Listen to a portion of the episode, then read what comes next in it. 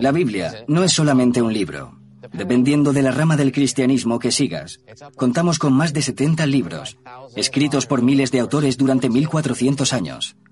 Su Nuevo Testamento es famoso por los Evangelios de Jesús, y en su Antiguo Testamento encontramos la creación del universo, el éxodo de Egipto e historias de los primeros reyes de los israelitas. El más famoso de ellos es el del rey Salomón. Según la Biblia, Salomón nació en Jerusalén y ascendió al poder durante el siglo X a.C. Como líder, expandió el comercio de Israel y la fuerza militar, fundó numerosas colonias y construyó el primer templo hebreo en Jerusalén. Salomón era famoso por su sabiduría, al parecer un regalo de Dios. Sus proverbios se utilizan en varias religiones, incluyendo el cristianismo, el judaísmo y el islam. Pero fue famoso por algo más, su gran riqueza, gracias a las legendarias minas del rey Salomón. Durante siglos, muchos han especulado que Salomón tenía acceso a un suministro casi ilimitado de metales preciosos a través de una mina secreta subterránea. Pero desafortunadamente para los cazatesoros, su ubicación se ha perdido con la historia. La búsqueda de la mina ha inspirado varios libros y películas, con historias que dicen que el botín de Salomón podía estar en un sitio tan lejano como en América. Pero en realidad, es más probable que se encontrara cerca del hogar bíblico de Salomón, específicamente en el reino de los israelitas.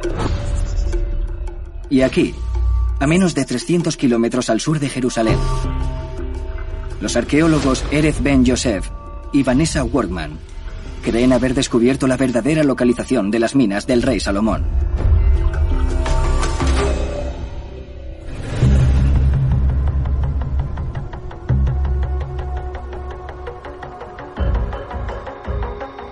El valle de Timna es rico en minerales recogidos desde tiempos ancestrales. Pero no son los minerales que esperarías. Aunque muchos creen que el oro era el recurso principal en Timna, lo que vemos aquí es una veta de cobre. En Israel y en zonas vecinas no tenemos nada de oro. El oro es un metal muy blando. No se puede utilizar en herramientas ni cosas parecidas. Hoy sabemos que el cobre era el recurso más importante, el metal más importante en la antigüedad. Con él se hacían objetos útiles para la agricultura y el armamento, y también se utilizaban para construir. El equipo de arqueólogos de Erez lleva cavando en Timna los últimos 10 años, intentando descubrir la verdad sobre quién controlaba esas colosales minas. Al explorar las antiguas minas de Timna, nos surgen preguntas sobre quién condujo todas las operaciones mineras, qué sociedad, en qué periodos, la cronología, la tecnología, la cultura, las conexiones comerciales, todos los aspectos de esta enorme operación. Los arqueólogos llevan años debatiendo qué reino poseía y operaba estas minas. Y la mayoría concuerda en que no pudo ser Salomón. La actividad en Timna data del gran periodo de las dinastías egipcias en el siglo XIII a.C. ¿Pero es posible que los expertos lleven todo este tiempo equivocados? Las pruebas escritas ofrecen una unión interesante entre el rey Salomón y el cobre. Según los textos bíblicos, el cobre se utilizó para decorar y construir el templo de Salomón. Construyeron los pilares del templo, cubrieron las paredes y otras cosas en el templo, con grandes cantidades de cobre. En la época del rey Salomón, quien tenía cobre era poderoso de la actualidad, y estas minas eran una de las fuentes de ese poder. Basándose en las extensas pruebas bíblicas, Erez estaba convencido de que Salomón tenía una mina de cobre en su reino, pero ahora tenía que demostrarlo. El primer paso sería analizar las herramientas que utilizaron los mineros. Aquí se ven marcas de cincel. Esto que se ve aquí son las pruebas de que utilizaban herramientas de metal en las minas subterráneas. Y las marcas de cincel tienen 3.000 años. Desafortunadamente, los egipcios y los israelitas utilizaban las mismas herramientas. Así que aunque estas marcas pudieran significar que esta era la mina de Salomón, no son pruebas definitivas.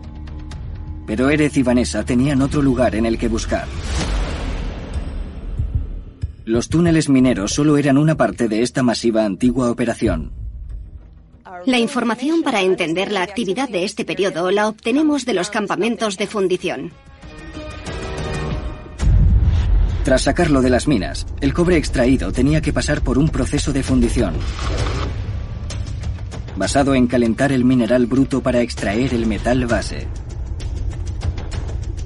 Una vez que se saca el cobre, se desecha el exceso de roca, un material negro endurecido llamado escoria. Para encontrar los campamentos de fundición, Erez y Vanessa buscaron escoria por el valle de Timna. Pronto encontraron precisamente lo que estaban buscando. En esta colina encontramos más de mil toneladas de escoria de cobre, lo que nos dice que se habrán producido cientos de toneladas de cobre durante un siglo. Este es uno de los mayores campamentos de fundición de la antigüedad. Cuando lo encontraron, los arqueólogos intentaron determinar su disposición. Como el cobre era muy valioso en esa época, tenía que ser protegido. Por eso construyeron un sistema de defensa alrededor de los campamentos de fundición para evitar que pasara la gente. Solo había un lugar de acceso, en el camino que lleva hasta arriba. Seguía sin ser suficiente prueba para demostrar quién construyó el campamento. Pero la imagen de esta antigua operación minera ya se iba aclarando. La pared y la ubicación del lugar son pruebas claras de la necesidad de defensa y protección de este valioso material. Pero también protegieron el secreto de convertir la piedra en metal. El conocimiento ya era un privilegio.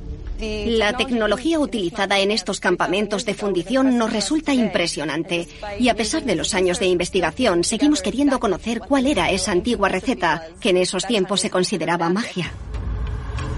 Claramente, la industria del cobre en Timna estaba bien organizada. Pero la pregunta sigue en pie. ¿Quién estaba a cargo de esta organización? ¿Fueron los egipcios, como creen los historiadores? ¿O podría haber sido el rey Salomón,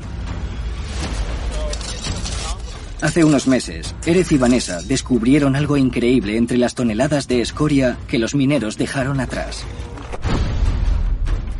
Con la fecha. Es increíble. Creo que fue el primero. Necesito una bolsa especial. Esta nueva información podría sacar a la luz el tan buscado secreto de las minas del rey Salomón. Es una locura. Podría ser lo que estamos buscando. A continuación, encontramos oro en nuestra búsqueda en las minas del rey Salomón.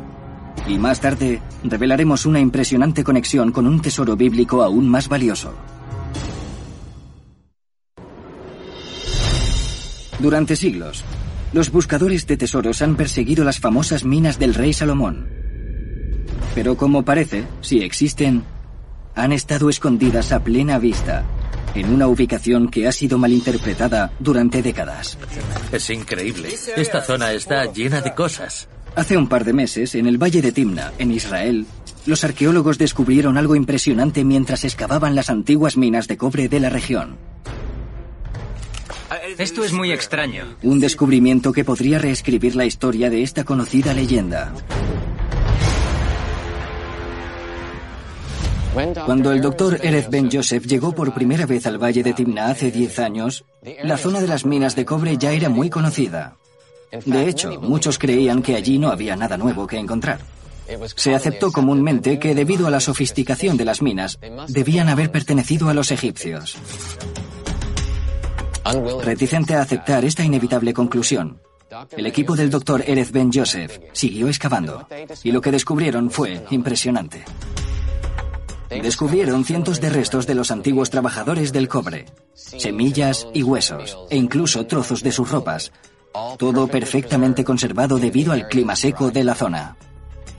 Estos objetos se habían conservado tan bien que, de hecho, podrían someterse a la datación por carbono. El misterio de cuando operaron estas minas y, por lo tanto, quien las controlaba, estaba a punto de ser descubierto.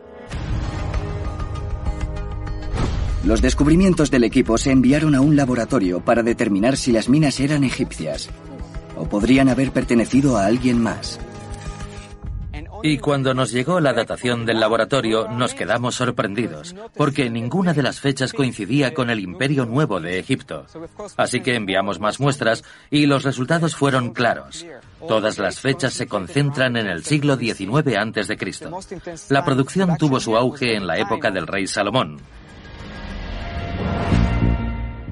Durante décadas nos hemos preguntado cuál podría ser la fuente de riquezas de este pequeño reino de Jerusalén que controlaba una gran zona, según la Biblia hebrea. Y ahora con este descubrimiento de repente tenemos una fuente de riquezas que podría explicar el poder del rey Salomón. Es un descubrimiento impresionante que forzará a la gente a volver a pensar la historia. Para mí está claro que sí existieron las minas del rey Salomón. Eran de cobre y estaban aquí. Si las minas de cobre del Valle de Timna pertenecieron de hecho al rey Salomón, contribuye en gran medida a demostrar las afirmaciones de la Biblia de su inimaginable riqueza. Pero todavía falta un detalle crucial. ¿De dónde vino todo su oro? El capítulo 10 del libro primero de los reyes afirma, el peso del oro que Salomón recibía al año consistía en 666 talentos. Convertido a las medidas actuales, eso son aproximadamente 25 toneladas de oro por cada año de su reinado, que duró 40. Para ponerlo en perspectiva, la Biblia dice que el rey Salomón tenía más del doble de los lingotes de oro que actualmente se encuentran en el Banco de la Reserva Federal de Nueva York. Esa increíble cantidad de oro no se puede encontrar en el reino de los israelitas. Por lo tanto, solo podemos llegar a una conclusión. Aunque el reino podría haber tenido una mina de cobre en su territorio, el oro debería haberse traído de otro lugar. Afortunadamente, la Biblia nos ofrece otra pista sobre quién lo transportó y su origen. Según la Biblia, Salomón extendió su reino desde la frontera sur de Egipto hasta Siria, poniéndole en una posición de control de comerciantes y transportistas de mercancías entre África, Europa y Asia. Pero solo un grupo cercano tenía los barcos suficientemente grandes para transportar estas cantidades de oro. Los fenicios. La Biblia describe una clara conexión entre Salomón y el rey fenicio Hiram. Salomón otorgó a los fenicios suministros de cereal y a cambio según el libro de los reyes, Hiram envió a sus hombres a Ofir y se trajo 420 talentos de oro que le entregaron a Salomón. ¿Es posible que si vamos hasta Ofir encontremos la fuente de oro de Salomón? Desafortunadamente, la Biblia no dice exactamente en qué parte de Ofir estaba. Los historiadores han especulado que podría haber estado en algún lugar de Oriente Medio, África o Asia pero su ubicación exacta sigue siendo un misterio. Un misterio que podría haber sido resuelto recientemente por un historiador en la región de Tigre, en Etiopía. En la Biblia, la tierra de Ofir se conoce como la tierra del oro. Etiopía significa la tierra del oro amarillo. Y la mayoría del oro se encuentra aquí, en Tigre. Pensamos que el oro de la Biblia proviene de aquí. Situada en la parte norte del país, la región de Tigre en Etiopía es una muy posible candidata para ser Ofir. Porque no solo se encuentra en un país rico en oro, también tiene una sorprendente conexión con el rey Salomón. En la época del reinado de Salomón, esta zona posiblemente fuera controlada por otra figura bíblica, la reina de Saba. Y más importante, según la Biblia, ella y Salomón estaban muy unidos. El segundo libro de las crónicas afirma que, al principio del reinado de Salomón, la reina visitó Jerusalén en busca de su famosa sabiduría. Y no fue con las manos vacías. Sus regalos incluían 120 talentos de oro, sobre 4 toneladas de las minas de su reino. La reina y Salomón tuvieron una aventura y como resultado vino el nacimiento de un hijo, que unió para siempre estos dos reinos. Pero el oro que Saba llevó a Salomón fue solo la punta del iceberg.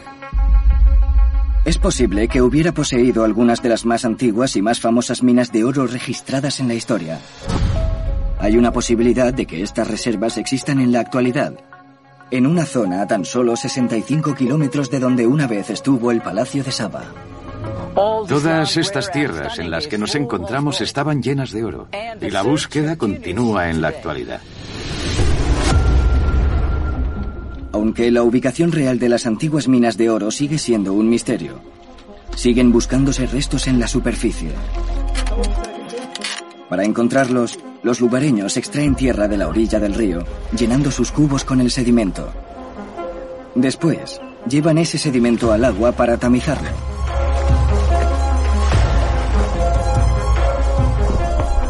Si estuviéramos cerca de la posible fuente del oro de la reina de Saba, la prueba sería este recipiente. Vaya, mirad eso.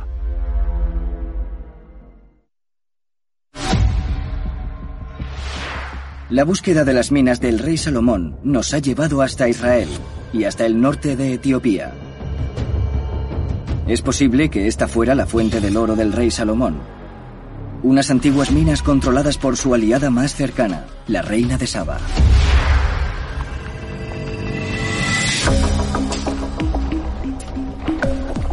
Buscando rastros de oro cerca de la superficie, los lugareños de la zona esperan ubicar la fuente del tesoro de Saba.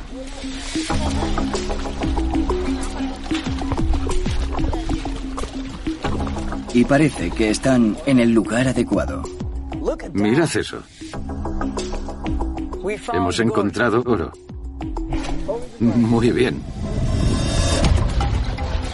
Si hay esta cantidad de oro cerca de la superficie, quizás haya una beta mayor muy cerca. Pero para encontrarla se necesita una gran excavación.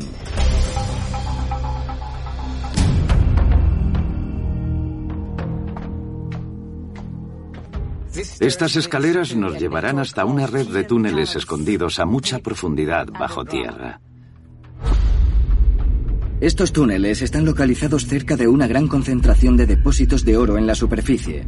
Y la fecha que se describe en la Biblia es la época del rey Salomón y la reina de Saba. Se han redescubierto recientemente, y el delicado trabajo de explorarlas acaba de comenzar.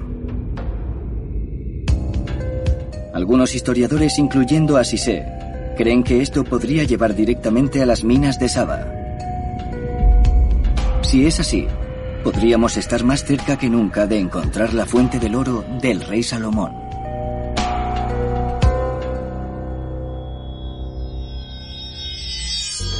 Mientras continúa la excavación en Etiopía, uno de los mayores misterios de la Biblia, la verdadera ubicación de las minas del rey Salomón, parece a punto de ser descubierta. Pero Salomón dejó atrás otro increíble tesoro que podría ser incluso más valioso que todo su oro, o el de Saba.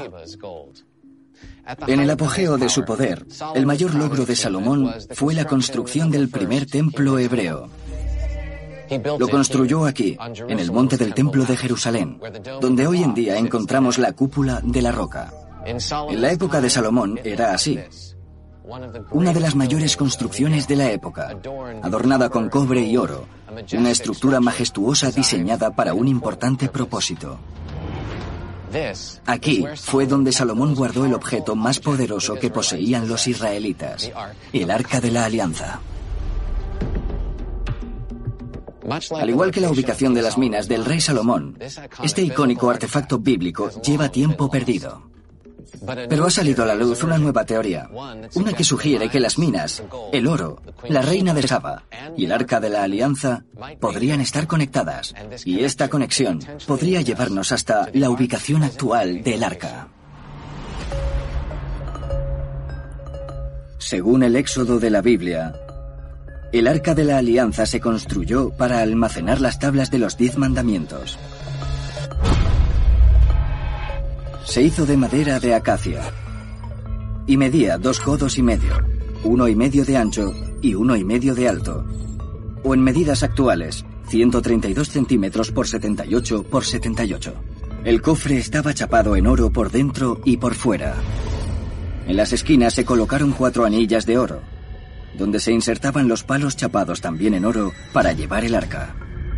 La tapa también era de oro, adornada con dos querubines alados. Pero no solo los metales preciosos y la artesanía hacen que sea valiosa. También se pensaba que el arca era un arma poderosa. Según la historia bíblica, el arca fue robada por una tribu, los filisteos, que inmediatamente se vieron afectados por desgracias, incluyendo tumores, forúnculos y una plaga de ratones. El tormento solo se detuvo cuando devolvieron el arca a los israelitas. Al final, el rey David la llevó a Jerusalén, donde su hijo el rey Salomón la guardó en el templo. A partir de ahí, comienza el misterio. El primer templo hebreo fue destruido en una guerra contra los babilonios hace 2700 años pero no hay registros del arca entre los destrozos. No es muy usual que un tesoro tan valioso no se hubiera registrado. La pregunta es, ¿podrían haber movido el arca antes de que llegaran los babilonios? Y si es así, ¿a dónde y cuándo? Un gran grupo de creyentes a más de 1.900 kilómetros de Jerusalén están convencidos de que el arca terminó en su territorio quizá incluso durante el reinado del rey Salomón. Podría ser una historia poco probable, hasta que te das cuenta de que viven en un lugar que ya hemos visitado.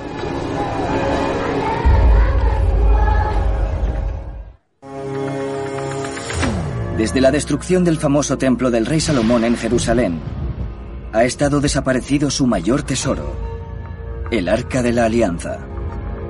Pero algunos creen que el arca pudo haberse movido antes de que el templo cayera, al hogar de una de las mayores aliadas del rey Salomón, la reina de Saba. Según la Iglesia Ortodoxa de Etiopía, cuando el hijo de Salomón y Saba, Menelik, alcanzó la mayoría de edad, volvió a Jerusalén a visitar a su padre. Salomón intentó persuadir a Menelik para que se quedara y se convirtiera en su heredero, pero el joven príncipe volvió a Etiopía como heredero de su madre. Cuando volvió a su hogar, Menelik hizo un gran descubrimiento. Entre sus posesiones estaba el Arca de la Alianza, que sin él conocerlo, había sido sustraída de Israel por miembros de su séquito. Pero a pesar del poder del arca, la gente de Menelik no sufrió ninguna plaga haciendo que asumieran que eran los legítimos dueños. La dinastía salomónica gobernó en Etiopía más de 2.000 años. Y los estudiosos ortodoxos etíopes como el doctor Solomon Yetane creen que el arca ha estado escondida en el país hasta la actualidad.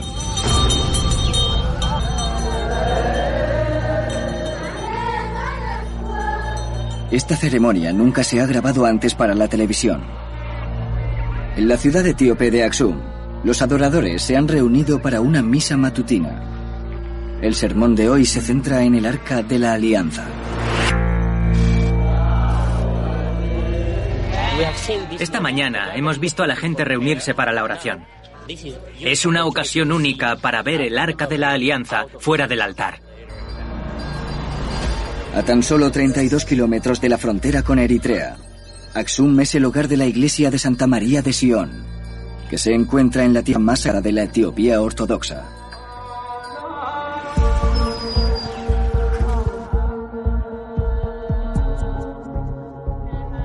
Esta es la iglesia más sagrada para la religión ortodoxa etíope.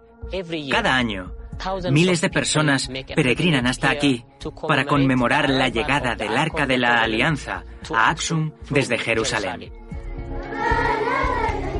Aunque existen varias denominaciones cristianas, solo esta basa sus creencias tan intensamente en la posesión del arca.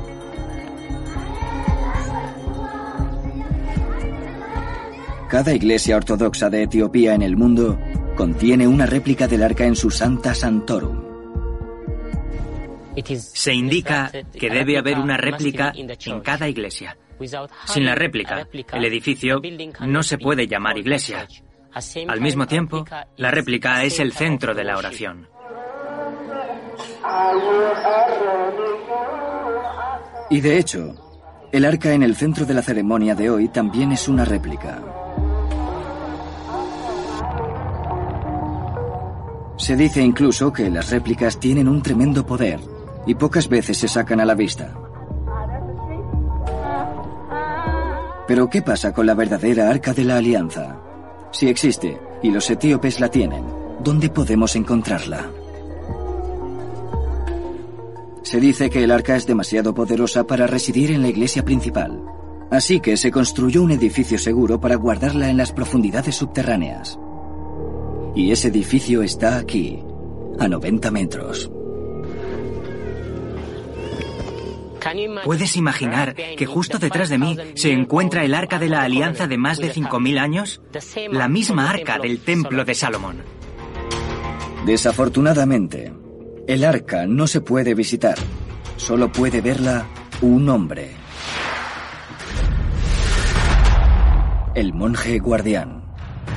Según la tradición, el monje guardián del arca se elige mediante una profecía divina. Una vez elegido, el guardián vive dentro de la capilla y protege el arca durante el resto de su vida. El guardián actual lleva en su puesto casi 50 años y casi nunca se le ve. Normalmente se queda dentro, rezando y protegiendo el núcleo más valioso de la iglesia. Ha salido... Mirad. ¿Ha salido? Sí, sí, ha salido. Es extraño encontrarse fuera al guardián. Voy a intentar hablar con él.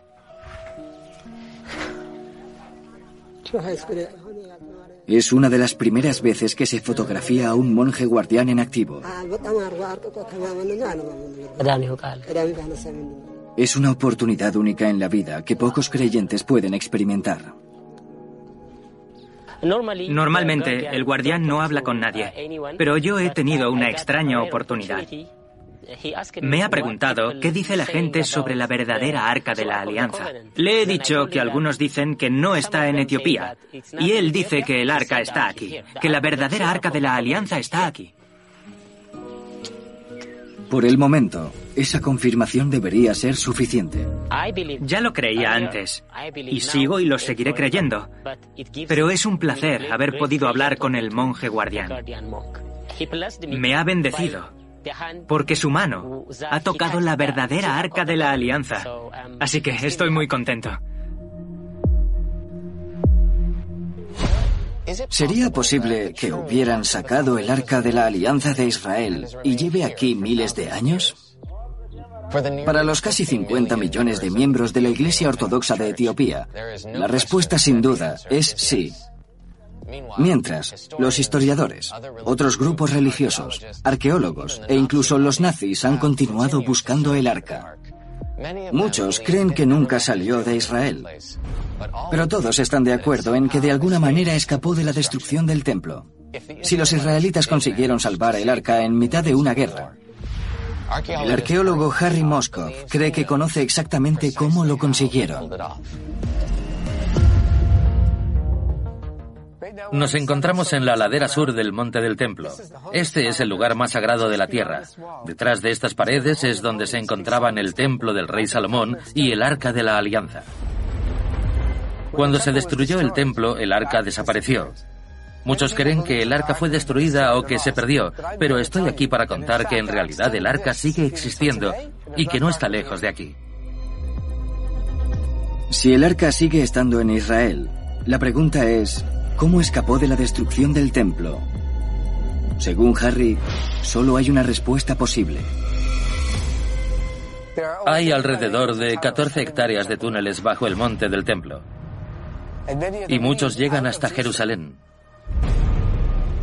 Según mi investigación, los israelitas podrían haber utilizado este sistema de túneles para esconder el arca antes de la destrucción en 586 a.C.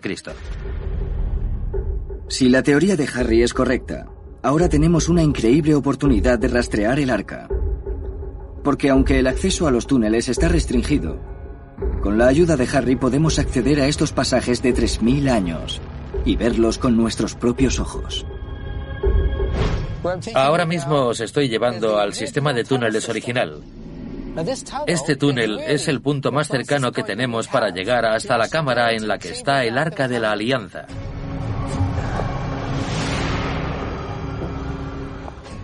Está ahí abajo, debajo de esto. Muchas fuentes religiosas están de acuerdo en que el Arca de la Alianza estuvo una vez en el templo del rey Salomón en Jerusalén. Pero cuando se destruyó el templo, el arca pudo haberse salvado por medio de una red de túneles secretos bajo la ciudad.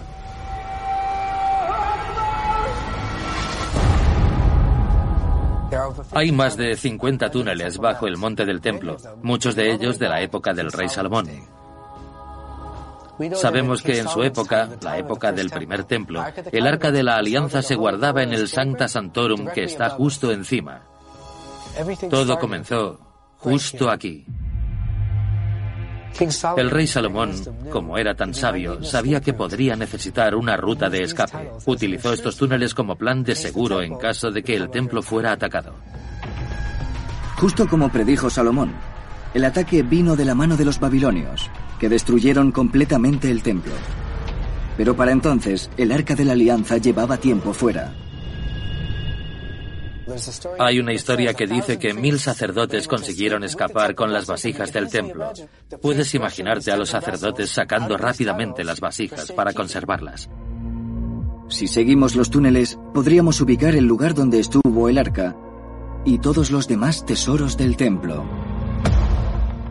Si unimos los puntos, lo que tenemos es una ruta directa del Sancta Santorum, que está justo encima, con el Arca de la Alianza en el Templo de Jerusalén, hasta la cámara donde se guardó el arca. A través de estos túneles y durante 28 kilómetros, llegan hasta las llanuras de Jericó y Qumran, Llevo 20 años trabajando aquí para encontrar el Arca de la Alianza y creo que estamos más cerca que nunca de encontrarla. Pero el Arca es el objeto más poderoso de la historia de la humanidad y solo se encontrará en las condiciones adecuadas y cuando esté preparada. Esas condiciones perfectas podrían llegar pronto. Porque en las llanuras de Jericó, hasta donde llegan los túneles, el cazatesoros Jim Barfield cree que puede haber encontrado el escondite perfecto junto a un antiguo mapa del tesoro que podría llevarnos directamente hasta el Arca de la Alianza. Estas son ruinas antiguas de la comunidad de Qumran. Son famosas porque aquí se encontraron los manuscritos del Mar Muerto. Los manuscritos del Mar Muerto son unos antiguos textos religiosos, algunos de hasta 2500 años se enterraron aquí, en cuevas, y se redescubrieron en 1940. Pero entonces, en 1952, se encontró otro manuscrito, diferente a todos los demás. Es diferente en dos maneras. Primero, por su material. No estaba escrito en pergamino, sino que estaba martillado en cobre precioso. Y lo segundo, su contenido. No contenía escrituras, contenía algo mucho más valioso. El rollo de cobre es como el mapa del tesoro que enumera las localizaciones de los tesoros del antiguo Israel, incluyendo el arca de la alianza. Por primera vez en la historia, Jim ha combinado las instrucciones del rollo de cobre con los estudios geológicos y los datos científicos para ubicar la posible localización del tesoro enterrado. La primera ubicación del rollo de cobre describe 17 talentos de vasijas de plata saliendo del templo de Salomón. Y el manuscrito de cobre dice que están en las escaleras dirección este, de 40 codos de longitud. El estudio de Jim solo muestra una localización con escaleras dirección este. Cuando las midió, supo que estaba bien encaminado. Estas escaleras miden exactamente 40 codos y están dirección este. Estoy convencido de que esos 17 talentos de vasijas están justo bajo el suelo. Jim está presionando al gobierno de Israel para obtener permiso para excavar. Pero según él, hay mucho más que descubrir además de los 17 talentos de plata. Su mapa podría llevarnos a un tesoro mucho mayor, incluyendo el Arca de la Alianza. ¿Es posible que el Arca de la Alianza se sacara del primer templo hebreo en Jerusalén justo antes de la destrucción del templo? El cazatesoros Jim Barfield cree que la respuesta es afirmativa. Ha descifrado un antiguo mapa del tesoro, escrito a martillazos en un manuscrito de cobre de miles de años, que enumera las supuestas ubicaciones de los artefactos más valiosos del templo. Según Jim, todos podrían estar en la antigua ciudad de Qumran. La segunda localización del rollo de cobre fue sorprendentemente muy fácil de encontrar, considerando el valor de lo que está enterrado aquí. El manuscrito de cobre describe esta ubicación así. En el seco pozo del gran patio en ruinas del peristilo se esconde brillante oro. Y frente a la apertura superior encontrarás 900 talentos. Esos son 30 toneladas de oro que estarían en esta localización. A través de sus estudios de Qumran, Jim rápidamente pudo descubrir el pozo de la ciudad. Vine con un miembro del Parlamento israelí y trajimos un poderoso detector de metales. Cuando llegamos a este punto, las lecturas se dispararon. No podía creérmelo. Me fui a casa y enterré 13 kilos de plata en mi jardín y las lecturas ni se podían comparar. Pero el oro nunca fue el objetivo principal de Jim. Solo sería una pista más que pudiera llevar hasta el mayor tesoro de todos. La ubicación número uno y la ubicación número dos están perfectamente alineadas en el mapa, pero mi objetivo final es encontrar la ubicación número tres, que incluye las vasijas del templo y el arca de la alianza. El rollo de cobre describe esta ubicación como la parte norte de la colina de Kolit. No podría estar cerca de las ruinas de Qumran porque no hay colinas en esta zona. Aunque Qumran se encuentra en un llano, hay varias colinas muy cerca. Jim estudió docenas de imágenes de satélite para encontrar la que coincidiera con la descripción del rollo de cobre. Está justo aquí. No solo encontramos una cueva en esta colina, sino que además está perfectamente alineada con los demás templos. Si cogemos la ubicación número uno y la número dos, y las unimos con una línea recta, llevan directamente hasta esta cueva, que guardaría uno de los tesoros más importantes de Israel, incluyendo el Arca de la Alianza. Jeremías trajo el Arca de la Alianza, el tabernáculo de Moisés, los enterró dentro de una cueva y selló la entrada. Cuando llegué hasta esta cueva, vi que algunas piedras eran diferentes del resto. Parece que utilizaron una pala antigua para sellarla. Recogí una muestra de la piedra y la llevé a dos empresas. Dijeron que era argamasa antigua y hecha por el hombre, nada parecido a una formación natural. Está claro que quien sellara esta cueva intentó por todos los medios esconder sus contenidos. ¿Podrían esos contenidos incluir el arca de la alianza? Tras identificar esta cueva como la ubicación más probable, volvimos con el potente detector de metales. Cuando vimos las lecturas de esta ubicación, sabíamos que habíamos encontrado la beta principal. Las lecturas del detector de metales en la cueva fueron cinco veces mayores que las recibidas de las 33 toneladas de oro de la ubicación número 2, sugiriendo que podría haber un premio incluso mayor aquí, escondido. Está claro que aquí hay algo. El rollo de cobre, el mapa, la argamasa y las lecturas del detector de metales. Todas ellas hacen que no me quede duda. En esta cueva se encuentran algunos de los mayores tesoros de Israel, entre ellos el Arca de la Alianza. Si Jim Barfield consigue el permiso para excavar en Qumran, existe la posibilidad de que pueda encontrar por fin el Arca de la Alianza. No sabemos qué le depara el futuro a la búsqueda del arca. Pero si echamos la vista al pasado, todo apunta a un hombre. Un hombre que poseyó a la vez dos de los más famosos y misteriosos tesoros bíblicos. Si existió, el rey Salomón posiblemente sería la persona más poderosa del mundo. Desde su lucrativa mina de cobre en Israel hasta sus masivas reservas de oro importadas, controlaba las rutas de comercio, y unió su reino con otra superpotencia regional. Consiguió todo esto mientras poseía el arca de la alianza. Pero cuando Salomón se hizo mayor y reflexionó sobre su vida, escribió algo importante en el libro del Eclesiastés. Todos los ríos terminan en el océano y aún así el océano no está lleno. A lo mejor, el viejo rey se había dado cuenta de que la acumulación de poder y riquezas no hacía que se sintiera completo. Es una lección que futuras generaciones de buscadores de tesoros de la Biblia deberían tener en cuenta. La búsqueda continúa.